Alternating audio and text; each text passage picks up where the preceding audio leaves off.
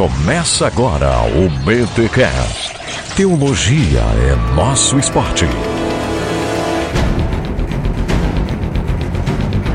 Muito bem, muito bem, muito bem. Começa mais um BTcast, de número 53. Eu sou o Rodrigo Bibo e Maranata. Só posso dizer isso, Maranata. Aqui é o Mac e se você é crente e tá escutando esse BTcast, não é porque você ficou. Galera, aqui é o Alex e nesse BTcast eu vou estar que nem o pessoal que crê em várias ressurreições. Não entendi, cara. vem e volta, vem e volta. Tá certo. Então, galera, a gente tá aqui reunido para falarmos e trazermos mais uma vez uma série que sempre causa hemorragia nasal, plenitude dos tempos. E nessa série, a gente trouxe mais uma vez o Leandro Lima, o camarada que trouxe uma explicação sobre o milênio fantástica, obviamente, na visão amilenista, que é a visão deste blog. E okay? bíblica, diga-se passagem. E bíblica, ah, ok, vamos, vamos, vamos. calma.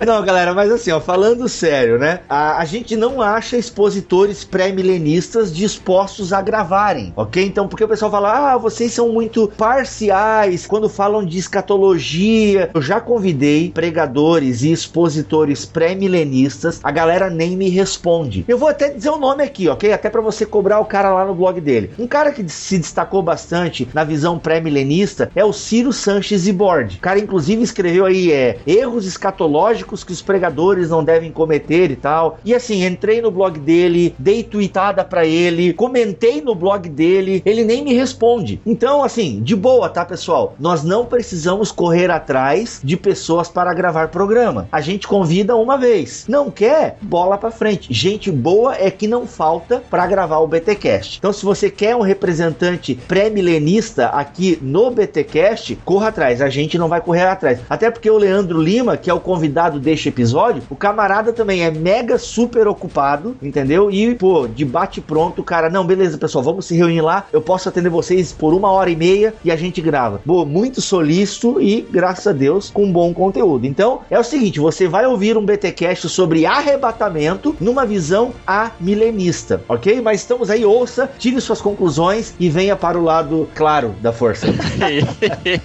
Isso mesmo. Legal? Então aí, é uma entrevista que a gente faz praticamente com o reverendo Leandro Lima e eu tenho certeza que você vai ser mais uma vez abençoado. Vamos então para mais um Concílios e Guilhotinas aqui no BTcast.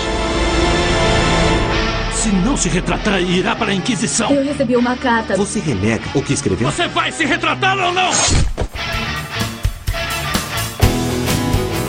Fala aí, meu querido crente inquisidor. Não, hoje nós não temos nenhuma guilhotinada, até porque nem eu, nem o Alex, nem o Bibo temos alguma bola fora, ninguém reportou nada, mas temos aí dois disclaimers aí que precisamos fazer. Primeiro, que o Bibo tá tão empolgado com esse BTcast que ele acabou errando o número lá no começo, na apresentação. Não é o BTcast 53, nós estamos no BTcast 54, beleza. E outra coisa que eu preciso corrigir aqui é que o César Lopes, que eu mencionei na leitura de e-mails do BTcast 51, eu acabei errando estado onde ele mora, que é o Rio Grande do Norte e não Rondônia, como eu tinha lido, tá? Então fica aí a devida correção desse analfabeto geográfico. E temos os nossos e-mails que nos alegram. Começamos hoje com a Simone, tem 39 anos e mora lá no Rio, Rio de Janeiro, é claro. E ela começa o e-mail dela questionando o porquê que a gente tirou aquela musiquinha do violãozinho, lembra? Lá nos primórdios do BTcast, onde a gente começava cada episódio do BTcast com uma musiquinha no violãozinho e tal, lembra? Então, o BTcast evoluiu e tal, a gente conseguiu fazer uma abertura que consideramos melhor. Aquela a princípio foi apenas um improviso e acabou ficando e ficando e agora a gente tá aí com uma abertura mais tchan. Mas além disso, ela vem também falar nesse e-mail a respeito lá do BTcast com Wilson Porte sobre aconselhamento bíblico e ela menciona aqui que no decorrer da vida dela ela já teve que precisar aí de muitos aconselhamentos. Alguns desses aconselhamentos não foram tão bons assim, mas que apesar disso, ela também já foi muito bem aconselhada por, ela diz até usa esse termo anjos que conseguiram dar um bom suporte para ela, usando os padrões bíblicos corretos. E ela ressalta ainda que no aconselhamento bíblico ela consegue se sentir mais amada por Deus do que se sentir culpada pelos seus pecados. E isso, Simone, realmente é uma das grandes marcas do aconselhamento bíblico, né? Trazer consolo para nós, aquele consolo que vem do alto, aquele consolo que vem realmente da parte de Deus, sabe? Muito bom, Simone. O Eric Hori, que mora lá no Japão, olha aí, cara, mais um ouvinte do Japão. Ele diz aqui que escuta muito muito o BTcast e isso que ele só descobriu há mais ou menos um mês. E que ele já tá baixando todos e pede para falar o nome dele aqui no BTcast. Tá aí, Eric Rori. Também o Diego Rocha Batista nos manda um e-mail aqui sobre o último BTcast que fizemos sobre a parábola do bom samaritano e ele fala que é, ah, será que a gente precisa apenas ajudar os outros financeiramente, se portar com os outros apenas doando algum dinheiro ou coisa parecida? Será que se um camarada vai para a igreja no seu carro de 70 mil e o outro irmão que vai a pé não resolveria o problema apenas oferecendo uma carona pro irmão? Claro que já resolve uma boa parte do problema, né? E isso, na verdade, eu acho que seria até o básico que um cristão deveria fazer, né? Sabendo que o irmão precisa de uma ajuda para ir até a igreja, enfim. Isso deve ser feito mesmo. Parafraseando até o que o Bibo disse no BTcast, para o amor não tem limites do quanto a gente deve ajudar. Então, aquilo que tiver ao meu alcance para fazer é mais do que a minha obrigação. Mas aí com isso ele acaba colocando uma outra questão aqui. E quando as pessoas se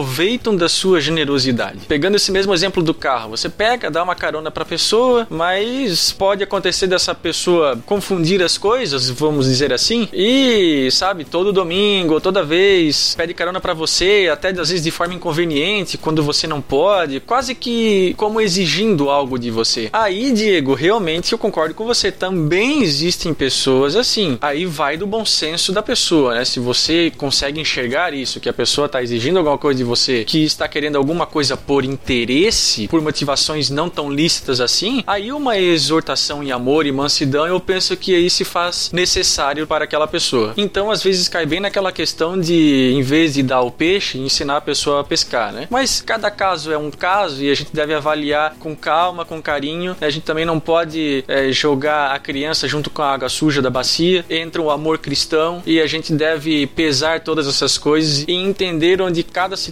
realmente se encaixa. Outro e-mail aqui é do Fred. Ele disse que descobriu o BTcast através do irmãos.com. Mais uma estrelinha aí na coroa do Paulinho. E ele fala uma coisa muito legal, que ele não tem tempo de estudar teologia, né, academicamente, dentro de uma faculdade e tal, e que o BTcast tem ajudado a nortear um pouco mais aí os estudos dele. Ele ainda menciona que ouviu várias vezes o BTcast sobre amilanismo com o reverendo Leandro Lima, ao que ele comparou com as escrituras, foi lá e conferiu na palavra de Deus para ver se tudo que estava sendo dito realmente condizia com as escrituras. E assim como todo bom pentecostal, ele tinha uma visão dispensacionalista da escatologia, a lá deixados para trás. E aí qual foi o resultado depois de ouvir o BTcast? Eis que nasce mais um varão amilenista. Olha aí.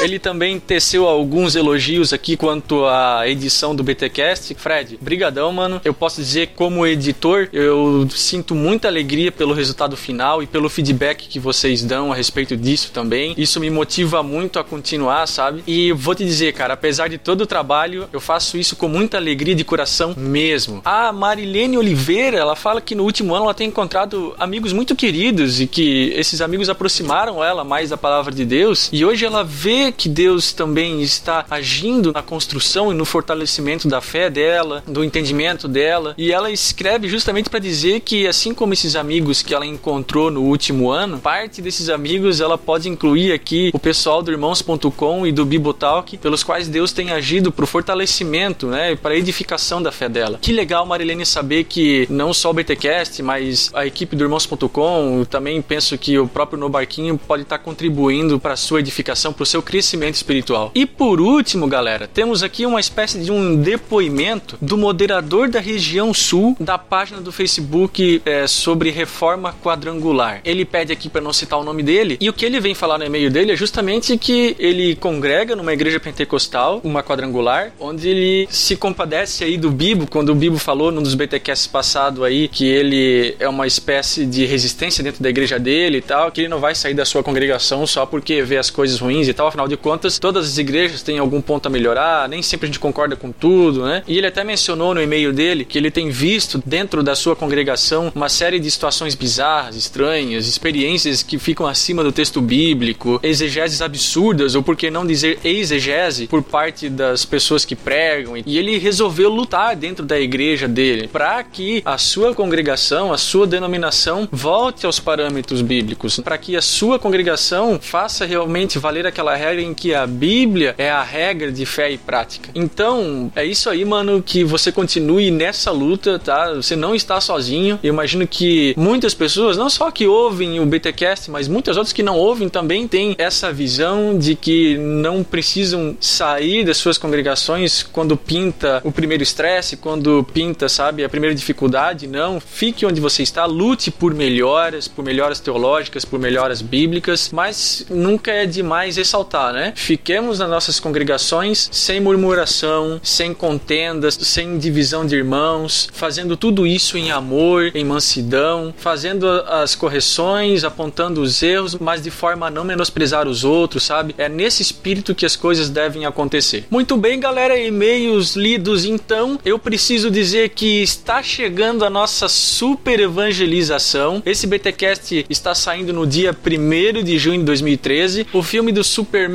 deve estar saindo no dia 12, numa sexta-feira. Então fique de olho na nossa fanpage, fica de olho no link desse post. Lá você pode encontrar várias orientações que o Bibo já tem passado a respeito desse evento que nós estamos proporcionando aí. Tem o vídeo que o Bibo gravou. Então o que não falta é orientação para você saber exatamente o que deve fazer no dia em que você for lá distribuir aqueles panfletos evangelísticos a respeito do filme do Super-Homem. A gente fez uma jogada bem legal aí, conseguiu aliar a história do Super-Homem com o Evangelho. Esses folders, se você ainda não sabe, também está na postagem. Tem uma postagem especial lá onde você pode fazer o download desses arquivos para você imprimir na cidade onde você mora. Então, galera, não esquece, a super evangelização tá chegando. Reúne aí a tua igreja, o grupo de jovens onde você participa, ou o grupo de idosos, sabe? Não sei se você gosta de Superman, não tem idade, né? E junta a galera, vai lá pro cinema, distribui os panfletos que vai ser uma verdadeira benção. Participe aí da nossa super evangelização. E falando em fanpage, você pode achar o Bible Talk nas redes sociais, isso mesmo. Tem o Twitter do Bibo, que é www.twitter.com/bibotalk. Tem o meu Twitter, que é o barra mac underline mal, e tem o Twitter do Alex, que é barra Stanheffer. Eu não entendi o que ele falou. É, então, aí você pode achar linkado esses três perfis, os nossos perfis aqui dos editores do BTcast aí na postagem. Também tem a fanpage no Facebook, que é o www.facebook.com/bibotalk. E se você quiser mandar qualquer recadinho, impressões, elogios, guilhotinas, os seus efeitos BTcast que tem gerado hemorragias nasais na sua vida, mande aí para o podcast@bibotalk.com. Então, pessoal, se preparem agora, peguem os seus lencinhos e anticoagulantes porque nós vamos agora para esse papo sangrento com o nosso querido reverendo Leandro Lima sobre o arrebatamento.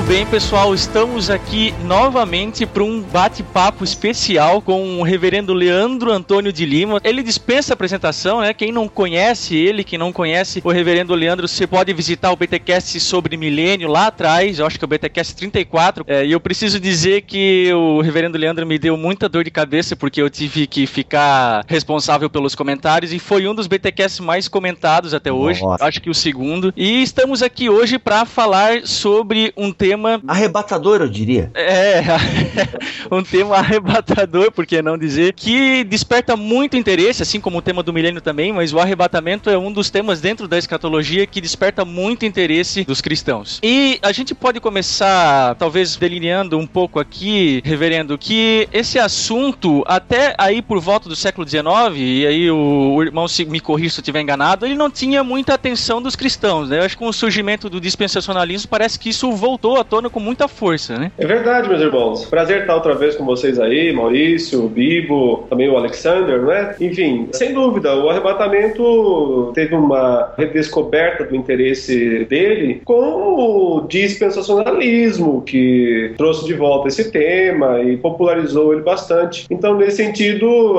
é útil, né, mais uma vez, nós pensarmos a respeito dele, do significado dele e avaliarmos biblicamente qual é a função, qual a importância desse assunto. Tá, ô pastor, quando tu fala o dispensacionalismo, isso tem a ver com o surgimento do movimento pentecostal no início do século XX ou não? Não está diretamente ligado? É, ainda é antes disso, ainda, é bem no século XIX mesmo. É, é antes disso ainda, é, é, porque o dispensacionalismo, no princípio, ele não está ligado ao pentecostalismo, ele está mais ligado ao Uhum. fundamentalismo, né? Ah. Aquele movimento do fim do século XIX e do século XX. Uhum. Mas ele encontrou, na verdade, o habitat natural dele depois dentro do próprio pentecostalismo. E a expectativa da vinda de Cristo, o adventismo de uma forma geral, não aqui pensando na igreja adventista sétimo dia, não, o adventismo como um sentimento reforçado da vinda iminente de Cristo, então gerou essa ideia cada vez mais do arrebatamento, de Jesus Cristo voltar e o arrebatamento secreto da igreja, não é? Jesus levar a igreja para o céu, para ficar lá sete anos, enquanto aqui na terra o anticristo persegue os cristãos nominais. E isso através também de tantas publicações, tantos filmes, tantos livros, isso foi popularizando, essa ideia foi sendo popularizada e hoje essa é a ideia comum. É, Em qualquer lugar as pessoas logo imaginam, ah, arrebatamento é aquilo, né? Aperte os cintos que o piloto sumiu, Bazinga!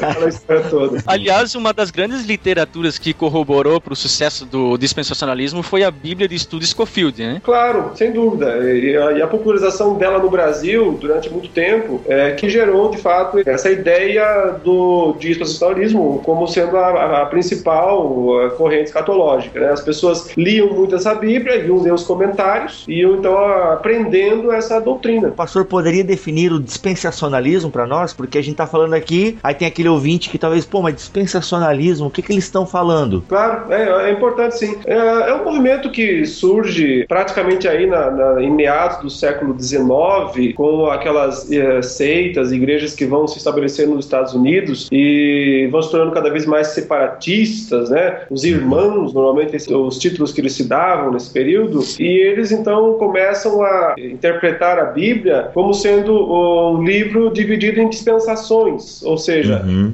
o modo de Deus agir na história não é um modo unificado. Deus, ele age de forma diferente em épocas diferentes. Uhum. Então, basicamente, são sete dispensações ao longo da história toda, desde Gênesis, digamos assim, até a época atual, desde a criação do mundo até a época atual. E em cada momento da história, Deus tinha uma ênfase. Ele Uhum. salvava as pessoas de uma maneira diferente em cada época. Então, por isso que eh, na cultura popular evangélica fica aquela ideia, né, de que no Antigo Testamento Deus salvava pela lei e no Novo Testamento Deus salva pela graça. Claro que eh, a lei é uma das sete dispensações, a dispensação da lei, Uhum. porém, eh, ela, pela, pelo, pelo domínio, predomínio que ela tem, fica então essa, essa ideia meio polarizada entre lei e graça. Mas, na verdade, para a visão dispensacionalista, Deus agiu até agora em seis dispensações e nós estaríamos então na sexta, faltando apenas a sétima, que seria o milênio. Né? É uma estrutura teológica que, no meu entendimento, força a Bíblia, tenta se impor sobre a Bíblia para fazer a Bíblia dizer aquilo que eles querem, aquilo que o conjunto teológico deles determinou como verdade. Quebra os propósitos de Deus, faz com que o, o Deus eh, seja um, eh, meio que, como é que eu vou dizer, um Deus de improviso, um Deus de malabarismo, quer dizer, ele tenta de uma maneira, não dá certo, ele tenta da outra, não dá certo.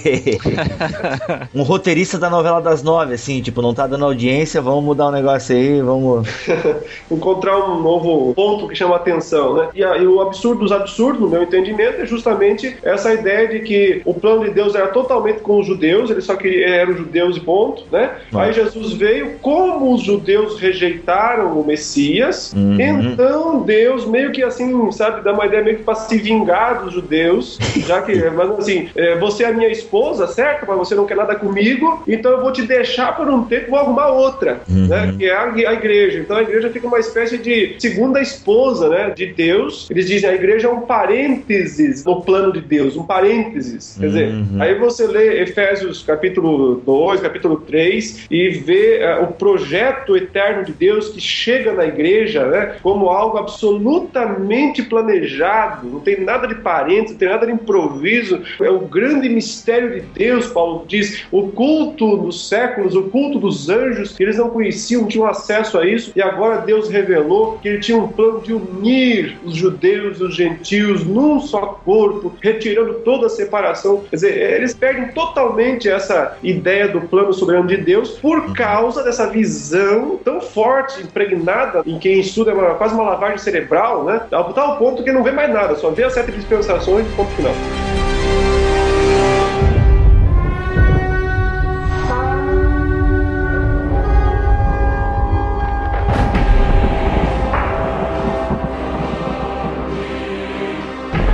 Pastor, não tem um versículo em Efésios que sustenta bastante o dispensacionalismo? Me fugiu a memória agora, mas ah, porque a, a lei durou até não sei quando, vindo agora a era da graça. Não tem um versículo parecido que fundamenta, fundamenta entre aspas aqui, né? Olha, é, eu acho que não.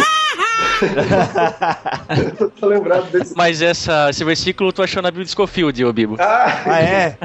Não, cara, é sério. É, é, tem, agora eu vou até abrir a Bíblia. Pô, agora eu vou até abrir a Bíblia, foi dose.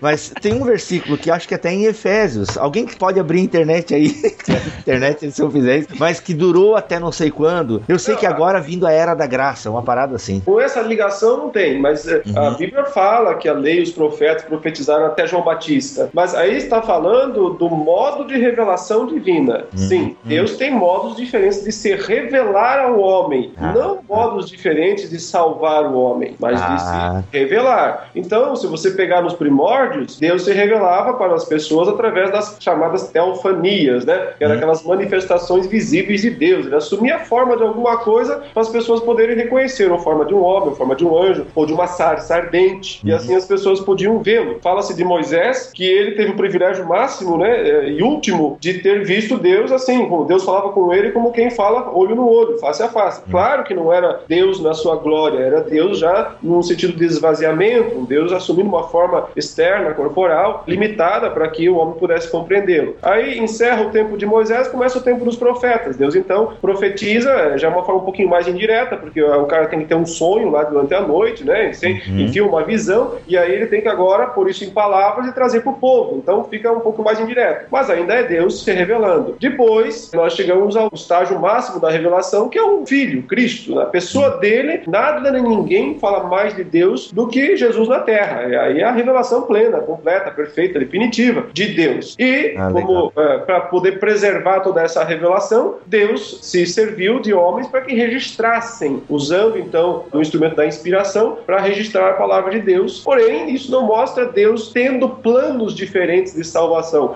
mas tão somente revelando-se de formas variadas, como diz Hebreus, né, capítulo 1, uhum. Deus falou de muitas maneiras aos pais pelos profetas, mas nesses últimos dias nos falou pelo Filho. Então, uhum. isso não tem nada a ver com dispensação, é simplesmente modo de falar. Já que a gente está falando aqui de Bíblia e de Antigo Testamento, né, um pouco de dispensação e tal, ao passo que a questão do arrebatamento, pelo menos para mim, parece muito clara no Novo Testamento, principalmente em 1 Tessalonicenses capítulo 4, né, depois até a gente vai fazer aí, abordar a perícope em questão Sim. mas no Antigo Testamento nós vemos sombra para tudo, né? Alguns autores já no, no, Antigo Testamento tratando um pouco de ressurreição, tratando um pouco da primeira vinda e também de algumas questões escatológicas da segunda vinda e tal. Mas o arrebatamento, é possível extrair algum tipo Sim. de informação do Antigo Testamento a respeito especificamente do arrebatamento? Olha, eu acredito que sim. Eu acho que há, há algumas figuras, alguns acontecimentos do Antigo Testamento que têm como base, ou na sua essência, apontam para o que significa o arrebatamento. Eu acho que até esses acontecimentos nos ajudam a entender o que é o arrebatamento. Porque é, o modo como, na, na, visão dispensacionalista, o arrebatamento é ensinado, me parece contrariar totalmente esse grande projeto de Deus que já vem sido revelado há muito tempo. Especialmente na visão chamada pré-tribulacionista, que é aquela ideia de que Deus vem tirar a igreja antes da tribulação. Então, Deus leva os crentes verdadeiros para o céu, para eles ficarem sete anos lá no céu. Enquanto isso, aqui na terra, o anticristo vai perseguir os cristãos nominais, os judeus, para que eles se arrependam, para que eles, enfim, nem é necessariamente crer, mas para que eles é, se convertam a Cristo. Porém, na nossa visão amilenista, nós entendemos que o arrebatamento não é para livrar a igreja da tribulação, é para livrar a igreja dos flagelos de Deus. Então, naquela hora final, quando Deus vai destruir o estado das coisas do mundo, mundo, a sociedade, o mundo atual, não no sentido de planeta, mas no sentido de, de humanidade, de construções, enfim, filosofias, quando Deus vier para destruir tudo isso, então no último instante ele tira a igreja. E ele fez isso no Antigo Testamento, quando nas outras vezes que ele destruiu o mundo ou parte do mundo, antes de fazer isso, ele tira a sua igreja. Então veja, é um caso mais básico, mais antigo, é o caso do dilúvio. Hum. Deus decidiu que iria acabar, destruir o mundo com uma grande inundação. Para poder salvar o seu povo da inundação, ele manda que é, Noé construa uma arca. Noé constrói essa arca, fica na terra durante todo esse período final e só no último instante é que Noé entra na arca e então é salvo, digamos assim, é arrebatado das águas através aí de um instrumento que ele construiu, mas que Deus ordenou que ele fizesse. Ah, legal. É retirado antes que Deus destrua a terra. Esse é o sentido, no meu entendimento, o sentido teológico do arrebatamento é o grande livramento de Deus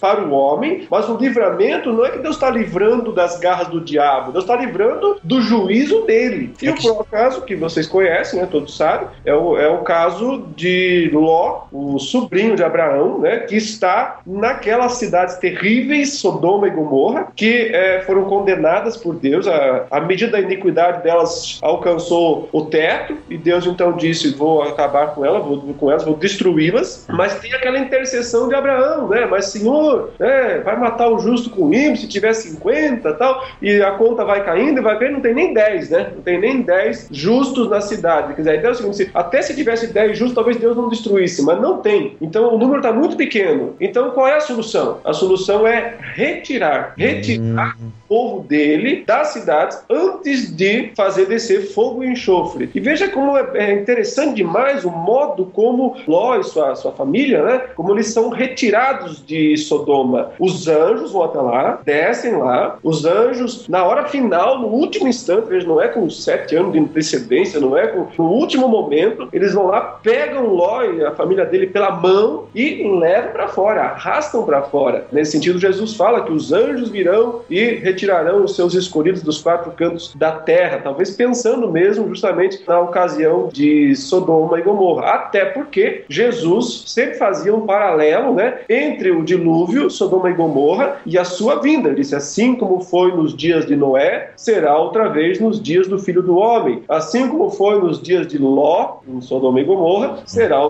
outra vez nos dias do filho do homem. Então, ah, podemos com isso deduzir que o que é o arrebatamento? É o livramento de Deus para o seu povo do juízo do próprio Deus. Não é o livramento das mãos do inimigo, mas o livramento do juízo final. Até porque o próprio inimigo estará incluído no julgamento, né? Sim, também será julgado.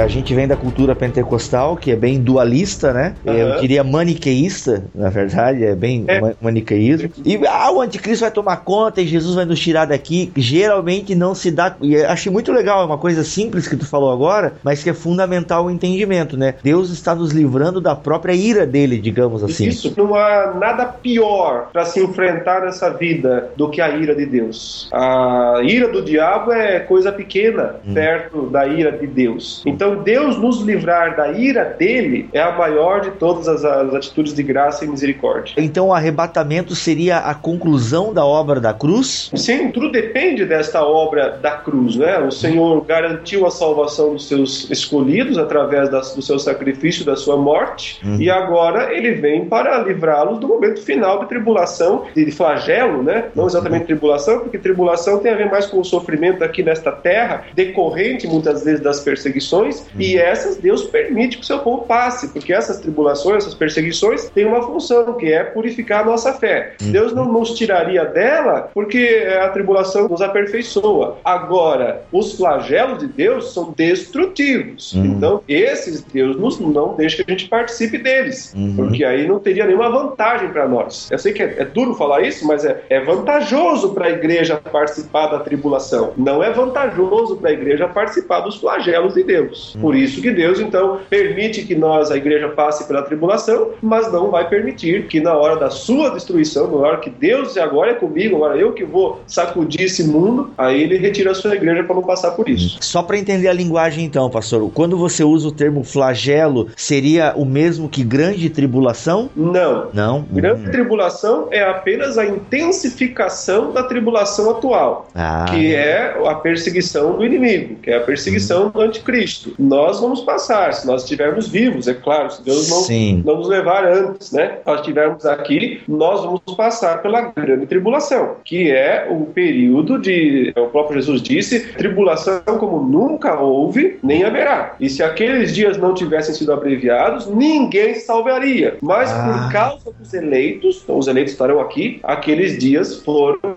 abreviados. Então, a grande tribulação eu defino como sendo aquele período final, na visão amilenista, né, da soltura do dragão, quando o dragão é solto no fim do milênio, e então ele volta para enganar as nações da terra com força total. Então, há, há o surgimento do anticristo como a encarnação do mal, o filho da iniquidade, né, o homem da, da, da iniquidade, o filho da perdição, ele, ele se encarna aqui nesse mundo como uma encarnação da besta, uma encarnação do, do mal, e começa então a perseguir a igreja. Ele então inutiliza, de certa forma, ele, ele invalida a pregação mundial do evangelho, até porque ela, ela já cumpriu o seu papel. As duas testemunhas já deram o seu testemunho durante o seu período, né, durante esse período do milênio, já te- testemunharam o suficiente. Ah, os eleitos já foram salvos, agora eles vão ser testados, eles vão ser atribulados até o limite. Esse é o período em que o inimigo tem toda a liberdade para matar mesmo. Não só matar fisicamente né, os crentes, mas também impedir que eles continuem anunciando o evangelho em toda a terra. Aí, esse período é abreviado, ou seja, é, em tese, ele deveria durar o mesmo tempo que durou o tempo da pregação do evangelho. Você já imaginou? Nós temos Nossa. dois mil anos, ou sei lá, dois mil e quinhentos anos de tribulação, ninguém aguentaria. Está escrito lá no texto de Mateus 24. Por causa dos eleitos, eles são abreviados. Então, aquilo que em tese seriam é, 1.260 dias, ou seriam três anos e meio, né? Viram três dias e meio. Essas coisas são simbólicas, né? Pra, Nem Uhum. precisa número ser literal. É só comparação entre o que três anos e meio representam para três dias e meio. Então, três anos e meio foi o tempo da pregação do evangelho. Três dias e meio é o tempo que forma uma semana, né? Dá sete no total, forma o tempo da perseguição do anticristo lá no finalzinho. Deus permite, então, que o inimigo persiga nesse período final ao máximo a igreja e na última hora, quando parece que então a igreja não tem mais vitória, ela está derrotada, o corpo das duas testemunhas, né, como fala em Apocalipse, fica lá prostrado na cidade que espiritualmente se chama Sodoma e Egito e Jerusalém, onde o Senhor foi crucificado. E então o espírito de vida vem e levanta as duas testemunhas e elas sobem para o céu. Isso é um arrebatamento. Então Deus leva a igreja nesse período finalzinho antes da vinda de Jesus. Ela vai encontrar Cristo nos ares. Encontrou Cristo lá em cima nos ares, desce bomba. Quê, né? Fire the hole. Então, olha só, a gente tá falando aqui de arrebatamento e de vinda de Cristo. Uma coisa que me parece que quando eu leio, principalmente no Novo Testamento a respeito disso, é que parece que pros cristãos daquela época, a iminência dessa volta e desse arrebatamento, numa primeira leitura, me parece certa. É isso que me transparece no texto, a iminência, ou seja, a qualquer momento parecia que Cristo poderia voltar. Tá certo? Só que assim, aí a gente pega e vê essas questões de Paulo falando que teria que aparecer o homem da iniquidade, que a grande tribulação é um quesito para a segunda volta de Cristo, e me parece que ela não está acontecendo. Isso faz com que eu chegue à conclusão que a segunda volta de Cristo não é iminente. Então Hum. eu fico com um paradoxo. assim, Qual seria o entendimento correto dessa questão, né? É um pouco paradoxal, sim, mas há algo que a igreja necessita afirmar de qualquer maneira. Ou seja, para a igreja, eh, Jesus Cristo eh, vem como ladrão, ele mesmo disse: Eu venho a qualquer momento, vigie, fique atento. Então, há um sentido em que a igreja sempre precisa acreditar na iminência de Cristo. Ele pode voltar a qualquer momento e eu preciso estar preparado para esse dia. Eu não tenho o direito de pensar, ah, ele vai demorar, então eu tenho tempo aí de me preparar depois. Por isso ele conta as parábolas das virgens nécias, que não levaram óleo, que não estavam preparadas, que acabaram ficando de fora. Por outro lado, existem coisas que precisam acontecer. E E o próprio Cristo falou sobre isso. Ninguém vos engane, porque virão falsos cristos dizendo: Eu sou o Cristo. Não acrediteis, não é assim. Ah. Vão falar: Olha, ele já veio, ele está aqui, ele está lá. Não é assim. Quando eu vier, eu venho no, do alto, todo olho verá. Quer dizer, não tem vinda secreta, não tem vinda só até nas nuvens. Ele falou: Todo olho verá, todo mundo. Então, é uma vinda pública, notória, e ela precisa acontecer de fato para que se tenha certeza de que Jesus voltou. Veja que esse sentimento que você expressa aqui, os primeiros cristãos já sentiam lá mesmo por volta do ano 60, 60 e alguma coisa, quando Pedro escreve a sua carta. E Pedro diz: Olha, eu sei que tem muita gente aí falando, ué, mas Jesus não disse que ia voltar logo e até agora nada, né?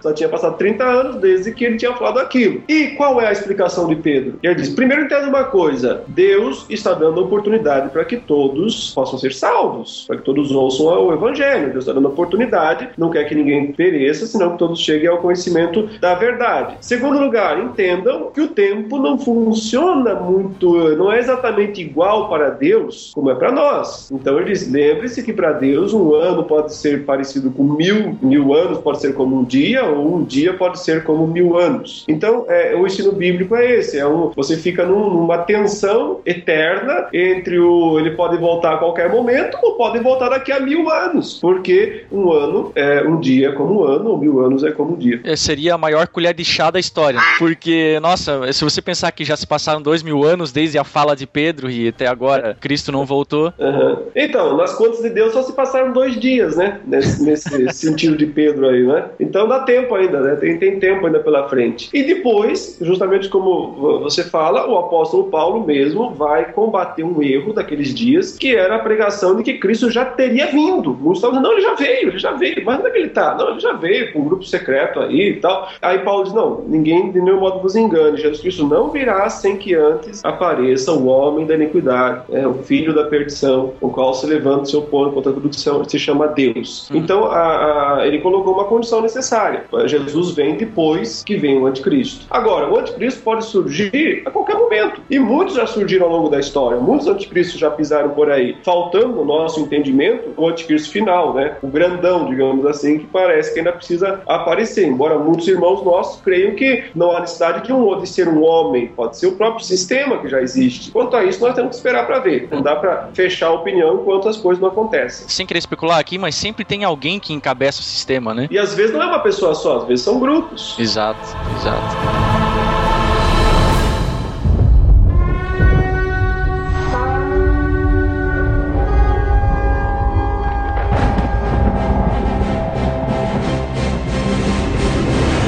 Poderia aqui analisar um pouco, acho que o texto mais importante sobre arrebatamento no Novo Testamento e que está na Bíblia inteira, que é o texto de 1 Tessalonicenses 4, 13 e 18. Esse texto realmente seria o texto mais importante sobre a questão, Leandro? Claro, porque é o mais claro, né? É o texto mais é, explícito, que inclusive usa a expressão, né? Subir ao encontro de Cristo nos ares. Então, sem dúvida nenhuma, ele é o texto mais importante para isso. O Alex Leno podia ler, né? Alex, lê, Alex. Fala alguma coisa, Alex. Fica com a gente, Alex. Com ênfase nos que dormem ou sem ênfase nos que dormem? Você é um fanfarrão! Por quê? Não entendi. ah, não, é que não dá bola, Leandro. É que aqui tem um pessoal que acredita no sono da alma. Entendi, entendi. E, e aí, mas, mas ignora, tá? Eles não, são assim mesmo. E sabe, eu acho que eu vou virar até. Eu vou voltar a ser. Eu vou voltar a ser pré-tribulacionista. É mais legal. Ah, não, é passar, por, passar por tudo isso não, pastor. Pô, aí você, você me desanimou aqui. Mas beleza, vamos lá, vamos ser consolados. 1 Tessalonicenses capítulo 4, versículos 13 e 18, na versão de Almeida. Não queremos, porém, irmãos, que sejais ignorantes com respeito aos que dormem, para não vos entristecerdes como os demais, que não têm esperança. Pois se cremos que Jesus morreu e ressuscitou, assim também Deus, mediante Jesus, trará em sua companhia os que dormem. Ora, ainda vos declaramos por palavra do Senhor isto: nós, os vivos, os que ficarmos até a vinda do Senhor, de modo algum, certamente não precederemos os que dormem. Porquanto o Senhor mesmo mesmo, dada a sua palavra de ordem, ouvida a voz do arcanjo e ressoada a trombeta de Deus, descerá dos céus, e os mortos em Cristo ressuscitarão primeiro. Depois nós, os vivos, os que ficarmos, seremos arrebatados juntamente com eles entre nuvens para o encontro do Senhor nos ares, e assim estaremos para sempre com o Senhor. Consolai-vos, pois, uns aos outros com estas palavras. Você dá só um tempinho aqui que eu tenho que dar uma palavrinha para minha esposa? É um minuto. Se fosse ao vivo esse programa, agora eu colocaria a música do Sóstenes Mendes.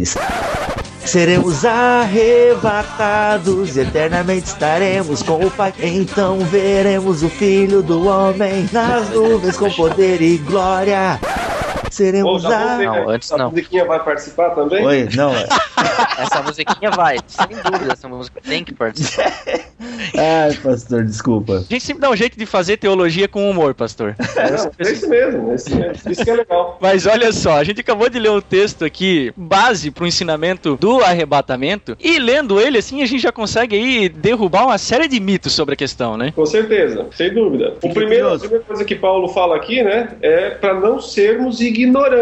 É preciso é, buscar sabedoria para ter é, realmente o entendimento do que vai acontecer na segunda vinda de Jesus. É importante notar que ele está falando da segunda vinda de Jesus. Mas por que, Não. que chega nessa questão, né? O que estava acontecendo ali no contexto? O que estava acontecendo era uma preocupação com relação aos mortos. Muitos achavam não é, que os mortos, aquelas pessoas que haviam sido mortas por causa de Cristo, que é uma da- uma das causas principais de morte de crente no primeiro século, o martírio, é, estava sendo uma coisa meio inútil, do tipo assim, ah, esse pessoal que morreu aí se deu mal, porque eles perderam, eles podiam ter dado um jeitinho, podiam, sei lá, ter disfarçado a fé, não precisavam ter ido até a a morte. Muitas seitas naqueles dias, inclusive pregavam, como os nicolaítas, por exemplo, lá que aparecem em Apocalipse, tanto na igreja de Éfeso, né, mencionados, provavelmente ensinassem que os cristãos não precisavam ser tão radicais assim, sabe? Esse negócio de ah, adorar só a Deus e santo, santidade, santidade, não precisa tudo isso não. Você pode ir lá nos bacanais, você pode ir lá na adoração ao imperador, não tem problema nenhum, desde que a sua consciência esteja tranquila, desde que você intimamente continue crendo no Senhor, você está salvo mesmo, já que você está salvo, não tem como você se perder. E esse papo, né, de pode pecar, que quanto mais eu peco, mais a graça de Deus se manifesta, então não tem problema nenhum. E aí, para essas pessoas, alguém ter morrido por Cristo, alguém ter sido martirizado, era uma bobagem, era, era uma coisa meio que absurda. Aí isso criava, gerava na, na igreja uma, uma ideia assim, mas é, esse, o que aconteceu com os mortos, a situação dos mortos. Por isso que é um tema tão recorrente na Bíblia, né? No Novo Testamento, ah, o que aconteceu com os mortos. E eh, se você vai ler, por exemplo, lá no quinto selo de Apocalipse, quando você abre, abre o quinto selo, diz que ele viu as almas dos decapitados, por causa do, testemunho de Jesus da palavra de Deus, e eles estavam lá fazendo uma reivindicação ao Pai lá nos céus. As almas falando com Deus e dizendo: Até quando, soberano Senhor, justo juiz, não julgas nem vingas o nosso sangue dos que habitam sobre a terra? Então, o texto diz que foi-lhes dito que eles colocassem uma roupinha branca lá, né, e descansassem mais um pouquinho, até que se completasse o número daqueles que ainda iam ser mortos. E aí Deus iria, ia vingar e ia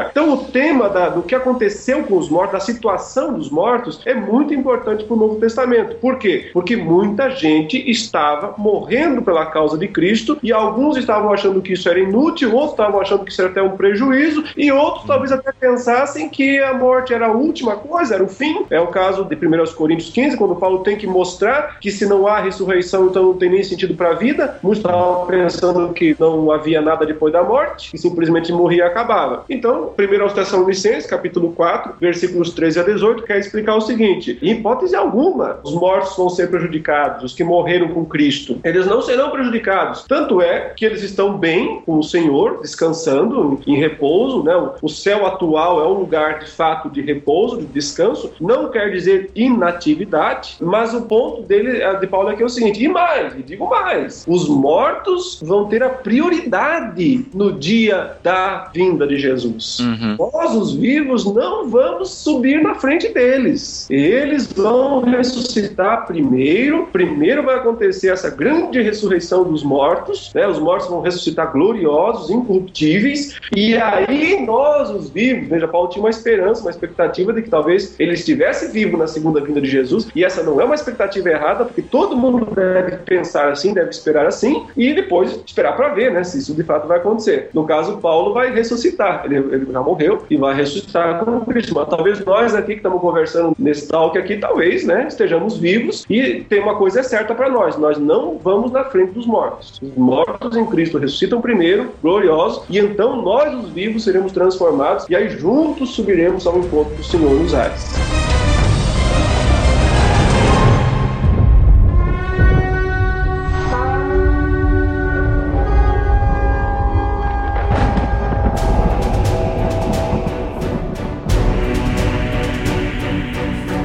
Morre sem Cristo, obviamente não participa dessa bem-aventurança, no sentido de ser arrebatado para o encontro com o Senhor nos ares. Todavia, é certo dizer que nessa ressurreição podemos incluí-los também, né? A diferença é que uns que estão em Cristo vão ser arrebatados e os que não estão em Cristo não vão ser arrebatados. Exato. É, Eu não tenho como fazer uma cronologia né, dos últimos eventos. Acho que isso a Bíblia nem nos autoriza a fazer. No entanto, eu entendo que há apenas uma ressurreição final, Uhum. onde tanto os crentes quanto os incrédulos ressuscitam. Se isso tem ali um intervalinho de horas ou minutos, tranquilo, não tem problema com isso, mas eu não sou autorizado a fazer algum tipo de cronologia, dizer, às 17h52 os mortos em Cristo ressuscitam e sobem para se encontrar com Cristo nos ares. Às 17h53 os ímpios, então eu não posso fazer isso, isso não tem nenhum, nenhum sentido. Eu sei que há apenas uma ressurreição, agora eu não sei se nessa ressurreição final pode haver aí um pequeno intervalo entre o momento dos crentes subirem e de Jesus voltar para destruir os ímpios. Tá. Quanto a isso, eu não tenho como explicar. Vamos devagar, que agora até eu comecei a ter uma hemorragia nasal aqui. Olha só, até porque eu fiz uma pergunta, lancei no Facebook ali, se a galera tinha alguma dúvida. É, pessoal, vocês têm dúvida sobre arrebatamento? Até coloquei entre parênteses, não vale perguntar quando vai acontecer. Isso não dá. Mas o Hugo Mesquita, ele perguntou, né? Os ímpios serão arrebatados, ainda que para a condenação? Ou seja, haverá um período pós-arrebatamento antes do juízo? Tenta explicar é, novamente, pastor, isso que o senhor acabou de falar, porque pro pré-milenismo tá muito claro, né? Por isso que o pré-milenismo ele é mais legal, às vezes, entre aspas, né? Pô, ele deixa tão esquematizadinho, é como se Deus colocasse na planilha do Excel ali já tal. Verdade. Então, assim, vem o arrebatamento, pá, a igreja tá na festeira lá, nas bodas do cordeiro, e a galera aqui embaixo levando chumbo. Ai meu Deus, aconteceu o arrebatamento. Os crentes desviados, tudo desesperado, né, cara? Aquela coisa doida, assim, né? Tipo, as igrejas É, vão encher. trás, né? O livro lá Deixados para Trás. Isso, é, a galera vai, as igrejas vão lotar e tal. Aí o que acontece? É muito esquematizadinho. Vem o arrebatamento, a galera crente eleita sobe o resto toma chumbo e ainda depois vai ter uma possível chance, aquela coisa toda e tal. Mas dentro da visão amilenista, que é praticamente a visão que o blog tem adotado, até principalmente pela pessoa do Mac, é, o Alex também, acho que tem o Lutero, era amilenista também, né, Alex? Também. E eu tô, tô indo atrás, né? Tô indo no rastro e tal, mas eu tô aprendendo pra caramba ainda. Então, como é que é? Tu já deixou bem claro que não dá pra tu dizer, colocar numa tabela do Excel. Mas repete então pra nós. Aconteceu o arrebatamento. Puf, e aí? Deixa eu tentar explicar o- o- a figura do arrebatamento, Legal. pensando naquela, naquela relação de Cristo com a sua noiva. Isso aqui tem uma ideia muito de casamento, até porque Jesus Cristo é o noivo voltando para sua noiva. Ele usou muitas vezes essas figuras, né, para explicar lá em Mateus 24 o que era a sua, a sua vinda. Boa. Então, lá no sistema judaico de casamento, antes de tudo, havia o chamado contrato de casamento, em que né, o noivo ia lá e negociava com o pai da noiva, tal, o dote, enfim, e faziam aí o- o- os preparativos para se casarem. Então, eles ficavam um tempo separados. Por exemplo, quando Maria engravidou pelo Espírito Santo, José estava nessa fase de contrato com ela, mas não tinha ainda relações com ela. Por isso que ela era virgem, embora fosse desposada, fosse casada. Então, nós estamos nessa fase. Cristo já veio e já fez o contrato, já fez aliança de casamento conosco, morrendo na cruz, pagando nossos pecados. Agora ele foi para o céu, que a ideia é: vou preparar-vos lugar. O noivo então ia construir a casa, arrumar um lugar para a noiva. Aí depois o noivo vinha buscar a sua noiva para os dois viverem eternamente juntos. Era normal nesses casos, especialmente quando havia um casamento muito importante, uma figura pública, alguém, é, um rei, um príncipe, será alguém de grande destaque, que quando o noivo estivesse vindo para a cidade para desposar a sua noiva, a comitiva da noiva fosse ao encontro dele lá fora da cidade, para então os dois se encontrarem, né? E ali celebrarem o- oficialmente o encontro e aí retornavam para a própria cidade da noiva para poder continuar a viver para sempre. Nesse sentido também havia uma outra cerimônia que acontecia naqueles dias, que inclusive Paulo aqui usa algumas dessas palavras técnicas que eram utilizadas, que era quando um, um dignatário, um visitante importante de uma outra cidade do Império Romano ou de algum lugar vinha para ah, ah, tomar, receber as chaves daquela cidade. Agora vai ser o novo governador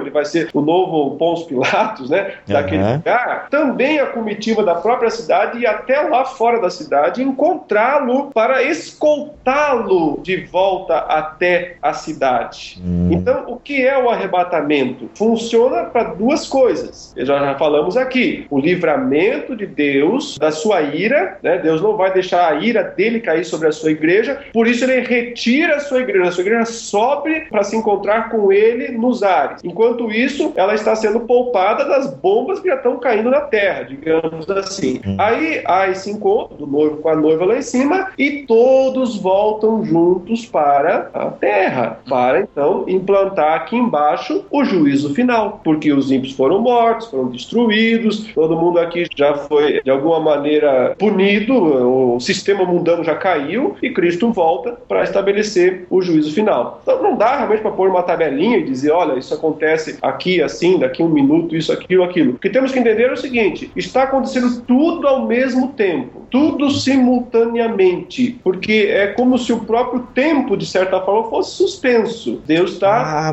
Ah, na história e no tempo, e Uhum. encravando sua bandeira aqui na terra para estabelecer o seu reino eterno. Essa explicação tua, Leandro, quebra um outro mito que é de que Jesus viria para os santos, que é aquela distinção que o dispensacionalismo faz, né? De vir para e vir com, e de vir para resgatar esses santos para as bodas no céu durante esses sete anos, quando na verdade o destino final no arrebatamento não é o céu, e como você bem explicou agora, é a terra. Sim, a terra que vai ser renovada, né? No novo céu e na nova terra. Mas o destino final é aqui mesmo. Veja, o texto de 1 Tessalonicenses, ele é tão claro, é tão simples, não tem milênio aqui, não tem duas vindas de Jesus, não tem meia dúzia de ressurreição. O texto, ele vai discorrendo de uma forma bem clara, ele diz, olha, verso 14, pois se cremos que Jesus morreu e ressuscitou, assim Deus também, mediante Jesus, trará em sua companhia os que dormem. Quer dizer, o que é trará em sua companhia os que dormem? Na vinda de Jesus, as almas que estão lá no céu hoje, aguardando o dia da ressurreição, virão e retomarão seus corpos, ou seja, ressuscitarão. E aí, Paulo diz no verso 15: Ora, ainda vos declaramos por palavra do Senhor isto. Então, aqui está a declaração: Nós, os vivos, os que ficarmos até a vinda do Senhor, de modo algum precederemos os que dormem. Ou seja, nós não vai ser privilégio nosso ir na frente deles. Vai ser privilégio deles ressuscitarem, e aí não quer dizer também que eles subirão sozinhos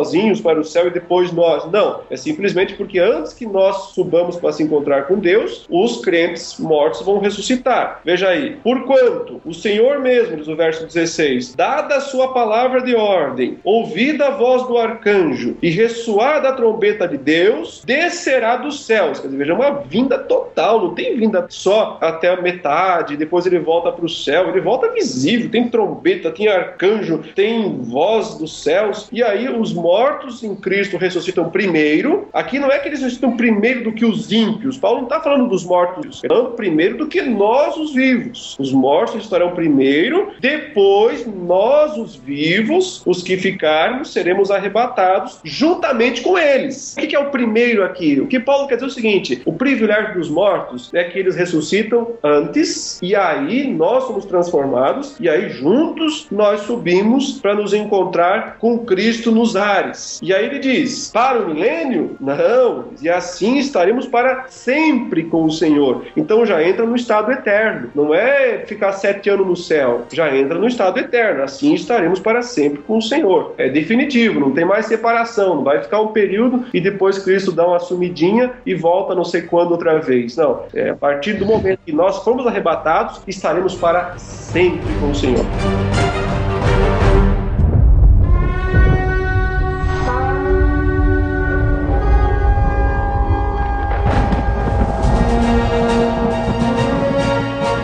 Tá, agora explica esse destino final é a Terra ali que o Mac falou, pra ficar um pouco mais claro na cabeça da galera. Claro que eu falo na cabeça da galera, mas eu tô dizendo eu.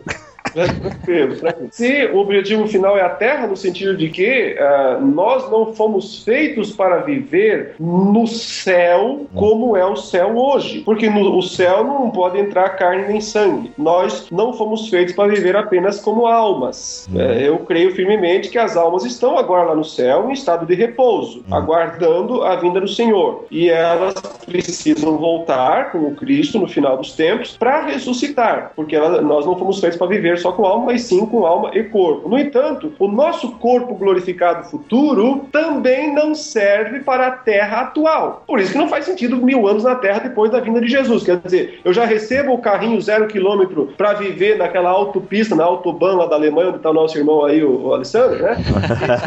É bom dirigir, hein? E você que andar nas quebradas aqui do mundo atual, quer dizer, eu aqui de, de São Paulo, eu, eu já tenho o corpo glorificado do novo céu e da nova terra, vou ter que ficar mil anos aqui numa terra decaída. Não faz nenhum sentido isso. Então, a questão é essa. Nós, atualmente, podemos ver só na terra, em corpo e alma. O céu, só em alma. Mas nós vamos ter um corpo e uma alma glorificados. Então, só um lugar para nós: o novo céu e a nova terra. Depois que nós voltarmos aqui para esse mundo, a gente sobe com Cristo para recepcionar Cristo. O arrebatamento é isso, é um ato de recepção. A gente vai até nos ares encontrar Cristo e volta com Cristo aqui para esse mundo para o juízo final. Cristo estabelece o juízo final, manda os perdidos para o lago de fogo e manda os demais, os que estão escritos no livro da vida, para o novo céu e a nova terra. Nós teremos um novo céu e uma nova terra que nós vamos viver para sempre com o Senhor. Ou seja, esse novo céu e essa nova terra é aqui onde nós estamos, digamos. É o universo. O universo. É o universo recriado. Você não pode pensar em planeta. Uhum. Planeta, bolinha azul que está girando ao redor do Sol. É, Tem que pensar em muito mais, tem que pensar no universo. Toda a criação de Deus é renovada e vai alcançar os propósitos de Deus. Talvez a ideia mais fácil de entender do novo céu e da nova terra é pensar o seguinte: hoje, céu e terra são lugares distantes e opostos. Entendi. Ou seja, terra é matéria, é lugar físico, céu é espiritual. Não tem trânsito comum de um lugar para o outro, porque são lugares inacessíveis. Para eu ir para o céu, eu tenho que morrer. Eu não tenho condição de pegar uma nave espacial e ir até lá. Então, o céu é o lugar da eternidade, o céu é o lugar da santidade, a terra é o lugar da temporalidade, a terra é o lugar do mal, do pecado. No novo céu e na nova terra, não há mais essa separação. Os dois lugares se fundem num só. Assim como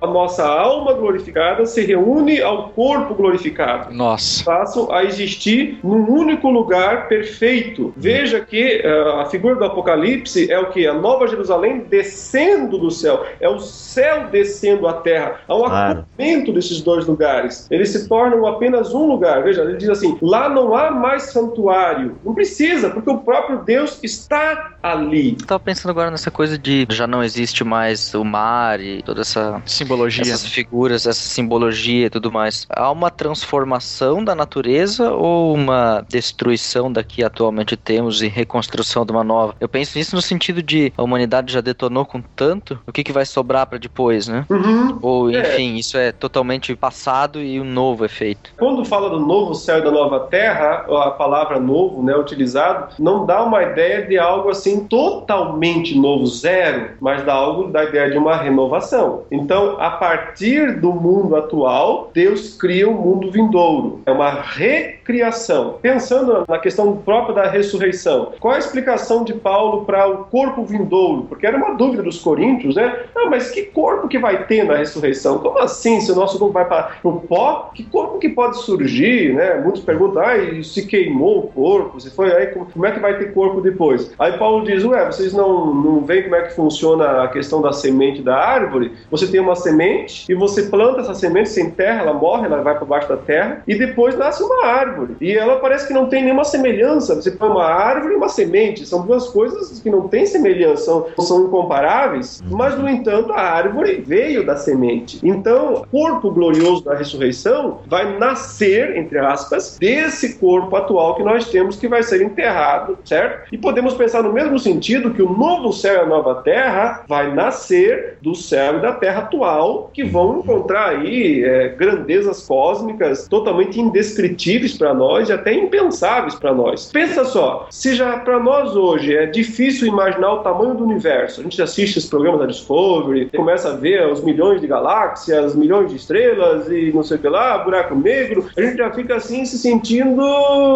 sabe, totalmente ignorante, né? É, por não conseguir entender isso. Agora, esse ainda é o mundo atual, esse ainda é o universo atual, que é incomparável perto do novo céu da nova terra futuro. Então, o que vem pela frente é, nós não temos nem como imaginar. Faz todo sentido, né, falar de uma nova terra, porque assim, eu só tô pensando naquele irmão, na verdade, naquele irmão. Cara, eu sempre ouvi, pô, eu quero ir pro céu, e o céu sempre como aquela antítese, né, do que a gente vive aqui, é aquela coisa diferente, eu vou lá pro céu, eu vou morar com Deus, mansões Uhum. celestiais. Cara, isso é muito comum no discurso. Eu vou pras Uma mansões existência celestiais. fora daqui. Claro, uma existência fora. E aí, de repente, agora tu tá dizendo que não, o- de alguma forma o céu será aqui. É, e as palavras. ah, podemos dizer também, né? Porque é novo céu Perfeito. nova terra. Pois é, porque daí não faz sentido nova terra, né? Dentro dessa visão que a gente sempre ouviu nas igrejas, faz sentido o novo céu, mas e a nova terra pra quê? Muito bacana a gente entender que na verdade vai haver um empaçocamento Oh, da morada de Deus com a nossa morada.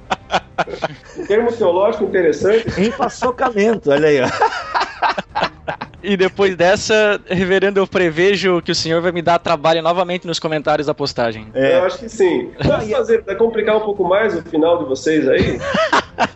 Porque é o seguinte, né? O pessoal tem essa noção do céu como um lugarzinho meio assim meio etéreo, né? A turma lá sentado na nuvem, tocando uma harpa. Pô, bem é, legal isso aí, bem, bem zen, nuvem, bem zen. nuvem, né? É. E é o céu dos desocupados, né? O céu dos preguiçosos. A turma quer ficar lá. É, é, não é isso que é o novo céu e a nova terra. Né? O novo céu e a nova terra provavelmente vai ser um lugar de grande atividade, de muitas funções, Uhum. os planos de Deus, os projetos. Sabe lá o que Deus pretende para o futuro? Eu só sei de uma coisa: nós que fomos redimidos por Jesus e que perseverarmos até o fim, estaremos lá e seremos úteis. É assim, inclusive, que eu entendo a questão do galardão, né? A recompensa, que é algo que é difícil de definir. Como é que um vai ter mais recompensa do que o outro lá no novo céu e na nova terra? Mas é uma coisa que a Bíblia fala que tem. Então, a minha interpretação do galardão é autoridade, conceito de autoridade. Por quê? Porque isso não tem nada a ver com pecado. Deus tem relações de autoridade, a Trindade tem relação de autoridade entre si, os anjos não caídos têm relação de autoridade. Tem um arcanjo, é o principal dos anjos. Então, eu entendo que o galardão no novo céu e na nova terra vai ser aquilo que Jesus disse: Foste fiel no pouco, sobre o muito te colocarei. Ou seja, você que viveu aqui em fidelidade à sua vida, você vai ter um cargo, um cargo maior, um cargo superior no novo céu e na nova terra. O outro vai, vai ser o- um soldado raso. Vai estar todo mundo lá, graças a Deus por isso. E ninguém vai se sentir maior nem menor do que ninguém. Porém, as funções vão ser diferentes. Veja, o Pai, o Filho e o Espírito Santo são iguais em essência, em poder, em eternidade, em grandeza, etc, etc, etc. No entanto, quando eles trabalham, no sentido econômico, da economia da Trindade, o Filho diz: Eu vim fazer a vontade do meu Pai. O Pai é maior do que eu. O Pai é que manda, eu obedeço. Então, isso não diminui o Filho, mas ele, mesmo obedecendo a ordem do Pai, ele está seguindo um, um conceito de hierarquia que não o torna inferior. No Novo Céu e na Nova Terra, eu entendo que o galardão é exatamente isso. Nós teremos funções diferentes, umas mais importantes do que as outras, mas não quer dizer que seremos essencialmente diferentes a alguém superior a ninguém.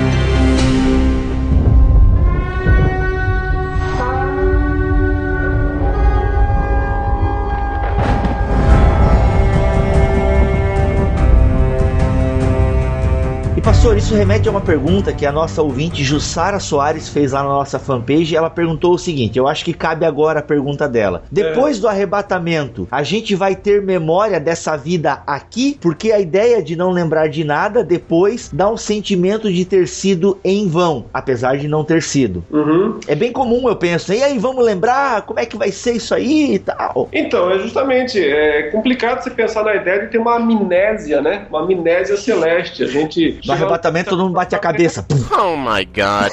E não lembro de nada. Ô, quem é você? Eu sou Jesus Nazaré. Hã? Quem? E o senhor, quem é? Eu sou Abraão. Eu não sei quem é o senhor, não. É estranho isso, né? O próprio Cristo disse: vocês vão ver Abraão, Isaac e Jacó. Quer dizer, para eu ver, eu tenho que conhecer. A menos que tenha crachá, né? O cara tem um crachazinho na foto.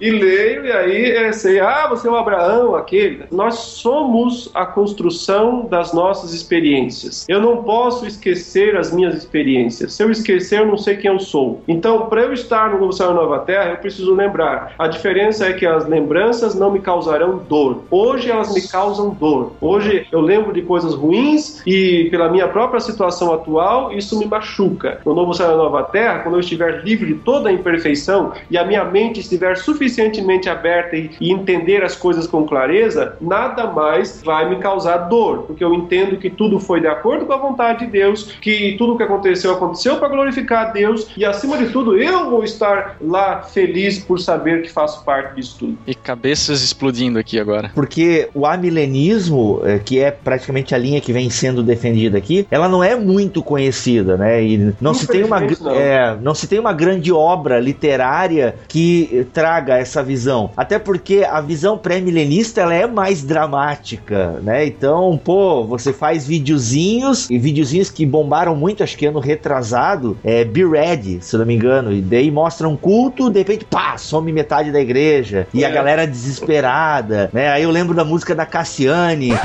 Muitos crentes vão sumir sem deixar explicação. Carros vão desgovernar e perder a direção. A igreja de Jesus. Lá perto dos cintos que o piloto sumiu. É, justamente, É, cara. Então, o pré-milenismo ele é mais dramático e ele é mais esquemático também, né? Mas sabe qual é a resposta para divulgação do amilenismo no Brasil? Ah, BTcast e www.amilenismo.com. olha aí, olha aí. tá certo, mas é verdade. E as palestras do Leandro Lima estão comendo solto lá, né? É verdade. É porque até o amilenismo, entendam o que eu vou falar agora, por favor, né? Entendam o que eu vou falar agora. Mas é, ele é meio. Ele não tem graça, em última análise. É, diante do que eu falei assim, é, deixa eu tentar me explicar que vocês já estão me odiando, né? Mas calma aí, deixa eu tentar me explicar. É como eu disse, o pré-milenismo. ele- emoção. É, isso, ele, Tem ele é esse dra- monte de coisa, um monte de guerra e não sei o que. Isso, sangue rolando, e explodindo, matando todo mundo, né? não sei o que. O cara apanha, apanha, apanha, apanha, apanha e no final dá um soco e derruba, e derruba o inimigo, né? Ah, o Rock Balboa, tu falou? É, isso. a gente do rock balboa, o, o amilenismo. A gente desde o início está muito claro quem é o soberano, quem é o vencedor, quem é que vai vencer. A batalha não é mano, perde, perde, perde para depois ganhar. E aí vem essas as ideias são muito novas, né? E é como a gente comentou naquele BTcast sobre milênio, quando a gente faz uma leitura da Bíblia, aquela primeira leitura e até aquela leitura devocional, o que salta aos olhos é o esquema pré-milenista e pré-tribulacionista. Como eu disse, numa- até porque essa leitura devocional já é influenciada, né, por uma série de pregações que a pessoa ouve. Então ela, ah, é verdade, aquilo que foi falado lá é realmente o que está aqui na Bíblia. Então por isso que o amilenismo ele precisa, né, você estudar um pouco mais. E depois que ouvindo agora você falar, pô, fica claro, né? Pô, é verdade, tem muito sentido isso que tu tá falando agora. A gente falou um pouco das bodas do Cordeiro. Ah, aí, claro, as bodas do Cordeiro tem as perguntas clássicas, né, pastor, que os adolescentes devem perguntar pra ti lá. E aí, a gente vai comer? Como é que é a digestão? Puxa, Tipo, É, rapaz. é, eu digo que é espiritual, uma digestão espiritual. Essa, para essa pergunta eu não tenho resposta, eu realmente não sei, sabe? Alguns amigos, alguns colegas defendem que vai haver comida no céu, no novo céu, na nova terra, que vai haver até casamento lá, né? Eu tenho um pouco de dificuldade com essas posições, porque eu acho que se a gente tiver alguma coisa necessária além de Deus, então nós ainda temos limitações, ainda temos restrições. Então, é, acho que assim, assim como lá fala que nós não precisamos da luz do sol, porque o Senhor brilhará sobre nós, eu penso que nós não precisamos de comida, porque o Senhor é o nosso alimento, o Senhor é o que nos fortalece e continuará nos concedendo a vida eterna, né, para todos sempre. Agora, não significa que não vão haver prazeres. Evidentemente que existirão. Deus criou prazeres, os prazeres, ele se agrada dessas coisas, desde que sejam prazeres lícitos. Então, evidentemente, nós teremos essas coisas de uma maneira muito mais intensa. Mas sobre comer é meio complicado, né? Senão vai ter que ter aparelho digestivo. Quando eu li um pouco sobre a questão de novos céus e nova terra e tal, e eu vi essa questão né, do empaçocamento e tal, eu pensei assim, pô, seria o novo céu a minha vida, né? É, nesse novo céu e nova terra, ou a minha vida aqui agora toda transformada? Eu imaginei a minha vida sem o pecado. A existência humana na Terra, eu imaginei, não quer dizer que eu acredite nisso, tá? Mas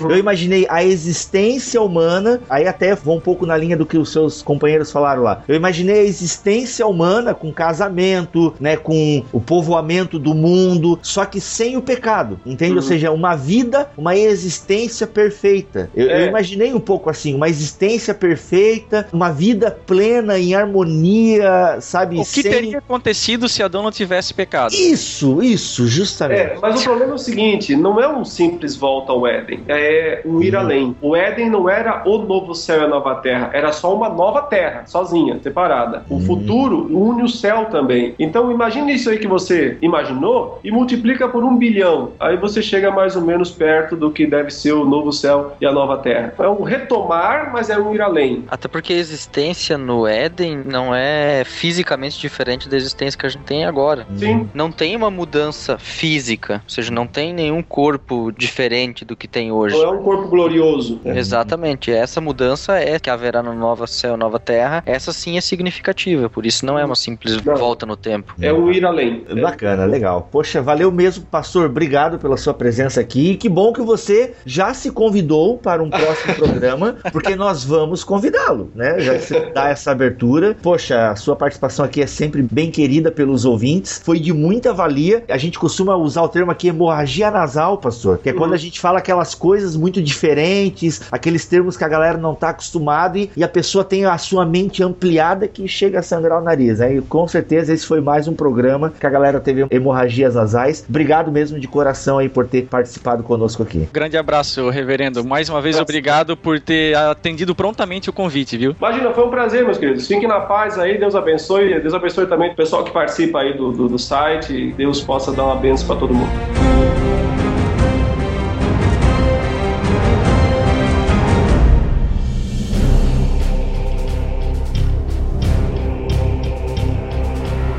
Galera, foi sensacional, como diria nosso amigo Melhorando, esse BTcast. É. Poxa, a gente agradece muito ao reverendo Leandro Lima pela participação, pelos esclarecimentos. A gente ficou, eu fiquei mudo de tanto conhecimento que eu fui absorvendo ao Olha longo aí. desse BTcast. Desejamos então a cada um de vocês que a graça e a paz do nosso Senhor Jesus esteja com todos e que possam meditar nessas palavras, pensar nelas, dormir tranquilos, porque o nosso sono depois, quando estivermos aguardando a- o arrebatamento, será bem sossegado. olha aí, olha aí, olha aí. Tá Legal, galera. Eu sou o Rodrigo Bibo, vou ficando por aqui na expectativa da volta daquele que vai vir me buscar para eu voltar para cá. Empolgante. Ótimo. Ai, ai, até esqueci o que eu ia falar. Mas. Mas é isso aí então, né? Ai, Deus. Que gente, foda. isso é efeito BTcast. Quando a gente grava com o Leandro Lima, é os efeitos BTcast na gente aí e tal. Muito legal. Tenho certeza que a galera curte a série Plenitude dos Tempos. Algumas perguntas não foram respondidas que vocês fizeram tanto no Twitter quanto no Facebook, porque nós já tínhamos terminado a gravação com ele quando as perguntas surgiram, ok? Mas, quem sabe o Mac responda nos comentários. Aliás, faça essa pergunta nos comentários, desde que ela esteja ligada ao tema arrebatamento, ok, pessoal? Então, se vier outras perguntas, aí também não rola, não tem como a gente responder. Mas os comentários estão aí, com muito amor e carinho, vamos comentar. É assim, vamos até esclarecer uma coisa aqui, galera. É o seguinte: não é que nós não gostamos de ser criticados, não tem nada a ver com isso. Nós somos bem maduros e adultos aqui e nós não temos problema nenhum em sermos questionados, certo, Mac e Alex? Certíssimo. Certo. O problema é quando a pessoa é é besta. É mala. É mala. E ela compra e ela faz aquilo um campo de batalha. Aí, gente, ó, de boa. Gente assim, a gente não dá muita bola. A gente até nem deleta o comentário porque existe uma democracia. E se não tem palavrão e ofensas assim. Mas quando a pessoa é mala, aí não dá pra dar muita atenção com uma pessoa assim, sabe? É, mas Tipo- também se, se ficar aí de, de enrolação e batendo na mesma tecla, e pra isso existe moderação, né? É, aí claro, a gente modera e tal, mas às vezes assim, pô, tem hora que é isso aí, você pensa assim, a gente pensa assado, cara, vamos se abraçar, vamos falar que Jesus vai voltar e nisso a gente concorda. Mas pô, quer dizer dizer que eu não posso colocar um comentário se eu discordar do que foi falado? Meu, você deve colocar, não é isso que a gente tá falando. Só é com muito amor e carinho, entendeu, pessoal? Com leveza, com transparência. Vamos fazer aquela máxima que até que a gente tinha falado nos episódios anteriores, que escatologia gera mais calor do que luz. Vamos fazer esse ditado cair por terra. Vamos gerar luz com os comentários. Boa, bem colocado. Exatamente. Então, assim, comente, mesmo você discordando, comente lá, a gente barra Mac, vai respondendo e tal. E, claro, vai chegar uma hora que, pô, eu já expliquei no comentário lá em cima. Outra coisa importante, leia os comentários antes de fazer a sua pergunta. Porque às vezes a resposta já está numa outra resposta dentro de uma resposta. Então, essa interação com os comics é muito bacana. Beleza, pessoal? E tchau. Agora eu lembrei do que eu queria finalizar. Aqui é o Mac e a gente se vê nos ares. boa, boa. E Alex, a gente se vê nos ares? Se vocês vier voando pra cá, talvez.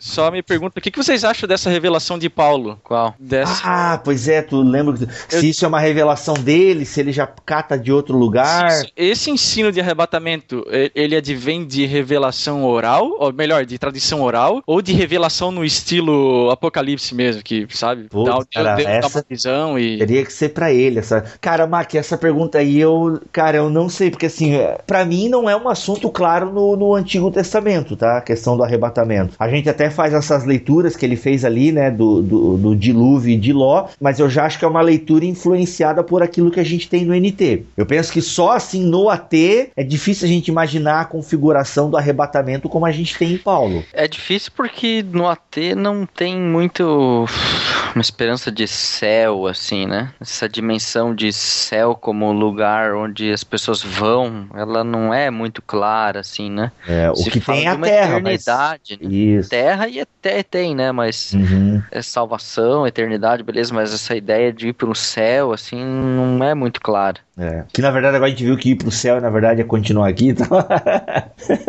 Muito louco. Então eu não sei, cara. Eu acho que é uma parada meio Paulo e Jesus, assim. Tipo, chega aí, Paulo, tem uma paradinha pra te contar. Eu, eu penso. Eu não É, sei eu- como é a literatura da época também, né? Eu nunca li Mas- nada sobre isso. Se já tinha uma literatura, é, se o, né, os, os apócrifos, pseudepígrafos, se ele já alguém já tinha ventilado alguma coisa, os rabinos, não sei. É porque primeiro, é, Tessalonicenses é um, prime- um dos primeiros, se não o primeiro livro a ser escrito, né? Pela É. segunda, segunda tradição. Primeiro ou segundo, né? Ele está, É. tá na disputa aí. Então, Paulo, a princípio, ele não tem, pelo menos novo do Novo Testamento, já escrito para que pudesse se embasar, né? Diz evangelhos, né? É, evangelhos e, Uhum. e então só resta duas alternativas, ou, ou a revelação direta ou tradição oral. Bom, uma terceira alternativa que o Bill falou também, talvez algum escrito apócrifo, né? É, eu, daí eu não, eu não tenho conhecimento da parada, assim. Ainda que eu acho difícil, né, Paulo se apoiar, assim. Eu não sei se tem alguma escola rabínica que talvez. Não, uma escola rabínica, pô, Jesus, whatever.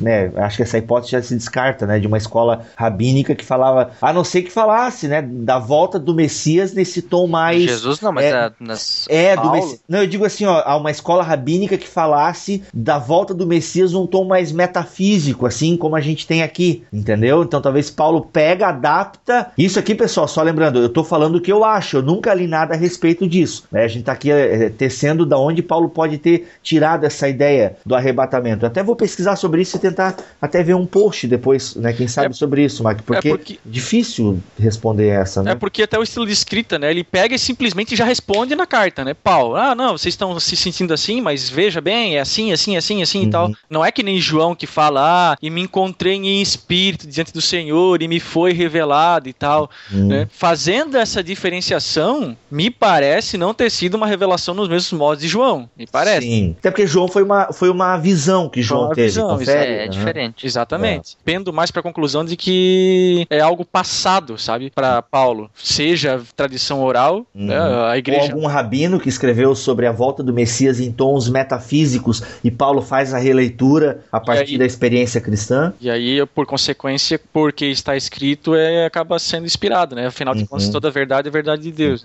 E a questão aqui é o consolo, né? Eu penso que o principal objetivo do texto é o consolo. O versículo Aí está claro, 18, né, é, o versículo 18, ele arremata o seguinte, ó, o importante importante é que vocês devem se consolar com isso. A gente vai se encontrar, a gente vai estar com Deus para sempre, aquela coisa e tal. Bibo, sobre esse assunto do arrebatamento e da origem do termo em Paulo, de forma de revelação, é interessante observar que o verbo harpazen, que é arrebatar, James Dunn explica que ele normalmente implica o uso de uma certa força, de fora no caso, né? Uhum. Uh, mas evidentemente ele se torna regular como termo de raptura, de captura para os céus e presente no judaísmo. A primeira menção disso é na Septuaginta em Gênesis 5:24. Uh, andou Enoque com Deus e já não era porque Deus o tomou para si. Uhum. A Septuaginta traduz isso como a, arrebatar. Uhum. E aí o termo reaparece em várias literaturas judaicas, como o Uhum. Apocalipse de Moisés, também no Apocalipse grego de Ezra, o Esdras, eu não sei, é, tá em inglês aqui, eu não sei em português como é que é. E no livro da Ascensão do Messias. Aí seria já uma, uma literatura cristã, pseudepígrafa ou, enfim, Uhum. Ah, não tá. canônica, né? Também ele aparece alguma coisa no pensamento grego também, mas aí ele não tem indicação de literatura aqui, ele não indicou, mas principalmente no pensamento judaico há várias menções. E Ah, tem o legal. caso de Elias também, né? Que tá trasladado, né? É, o- mas é interessante o caso de Elias, o autor, que não cita o versículo como utilizando esse mesmo termo. Imagina. né? Ele não, não, talvez não utilize o mesmo termo teológico ah, ah, nesse contexto ali. Então, provavelmente, esse conceito de arrebatamento venha do judaísmo, e por isso, ah, talvez ali a origem desse texto de Paulo de 1 Tessalonicenses, não tanto do Antigo Testamento, mas talvez o Antigo Testamento dá uma deixa que o judaísmo desenvolve